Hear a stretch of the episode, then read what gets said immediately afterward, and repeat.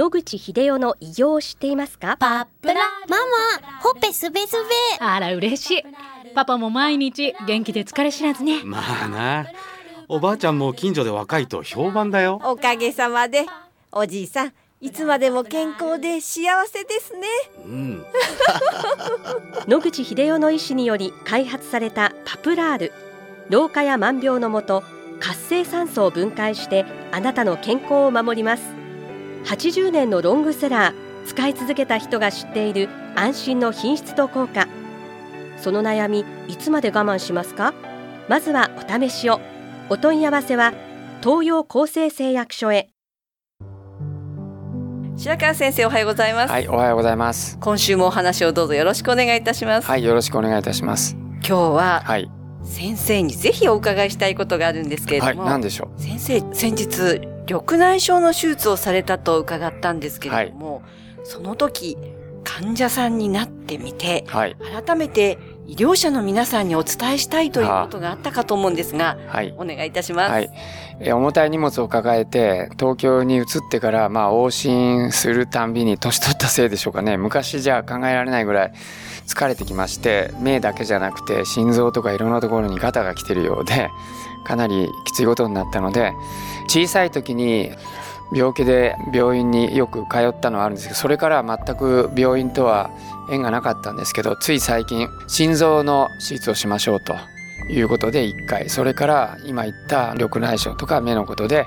九州大学の病院に入院するという機会が起こりました。でまあ1件目の心臓の方はプライベートの病院だったのででしかも完全予約制ですけども予約って取ってるんですけど前の患者さんが長いこと来ると全然時間通りにならなくなってくるんですね。受付のソファーに座って長い時間待たされてまだですかって言うとちょっとお待ちくださいって言ってまあ係の担当の人が調べに行ってくれるんですけどももうちょっとすいませんお待ちくださいっていうのを何回も繰り返しました。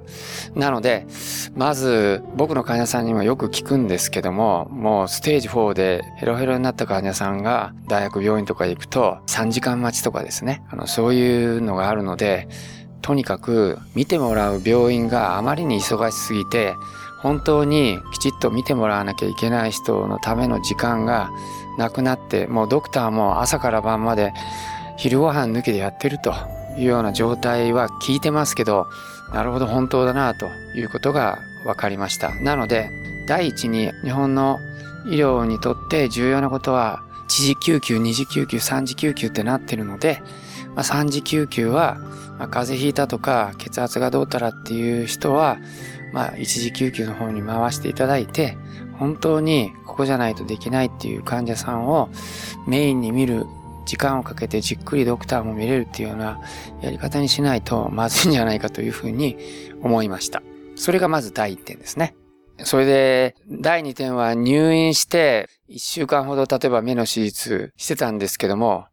まずほとんどすることがないんですね。目の手術はしまして、で、あとは毎日検査検査で、その検査に呼ばれる以外はほとんど何もないんですね。ですから、九州大学に入院して、外、もう台風で大荒れになってるんだけど、私知らないで済んじゃったと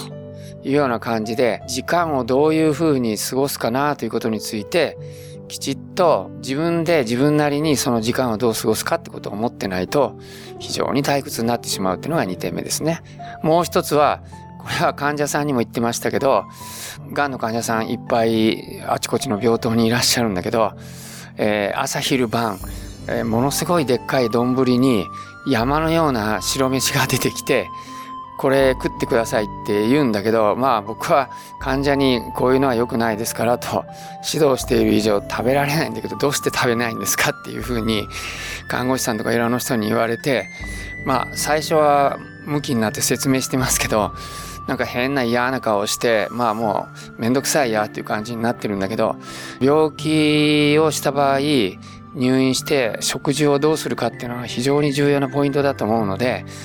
それをきちっとカバーできるような食事体制にした方がいいと思います。おそらく保険で適用できる給食にかける値段っていうのはほとんどないので、頑張ってあの患者さんに良いと思われるものを出すっていうのは栄養士さんにとってもほとんど不可能だと思います。なので、朝ごはん見てたら白いてんこ盛りのご飯に味噌汁がちょぼっとあって、漬物みたいのがちょろちょろっとあるだけで、あと牛乳が1個ついてきましたって、これだけです。なので、ちょっとこれではね、術後の人、癌の人、そういう糖尿病の人はもちろん考えて別のメニューにしてるんでしょうけども、食事の管理が大学病院は、やっぱりちょっときちんとしてないなっていうところは感じました。はい。先生、この病院の食事というのは、その標準医療みたいなもので統一されたものというのはないんでしょうか？あと逆に統一されてると思います。おそらくいくらぐらいかちょっとあの書いてありましたけど、あときちっと見てないのであれですけど、例えば300円で作れと言ったらもうほとんど限られますよね。だからそういう中で栄養士さんがいくらやってもかなり厳しいですけど、術後の人はカロリーを上げるっていう目的で、そういうのを出すんじゃなくて、病気の原因がこうだからそれを防ぐためにこうした方がいいよっていう観点から作っていくと。だからそのために、たとえ白いご飯がなくても、炭水化物以外のものが、あの、きちっとしたものが出てきて、癌にとって良いというようなものを出していただける方が、私はいいと思います。はい、大きい病院の出す食事については、やはりこれはきちんと考えて改善した方がいいと思います。はい。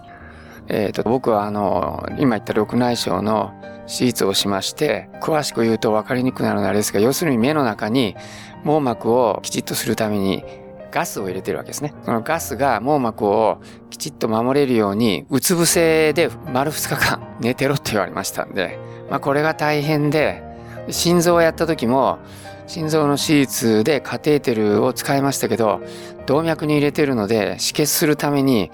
手術で4時間上向きで寝てて、まあこれはあの、全身麻酔してるからよかったんだけど、その後、あの、止血が確認できるまで4時間また上向いて寝てくださいって、都合8時間上向いて寝てなきゃいけないんで、ものすごくしんどかったです。最近感じた中では最大にしんどかったですね、この4時間が。なので、そういう意味でもうちょっといい方法はないのかなと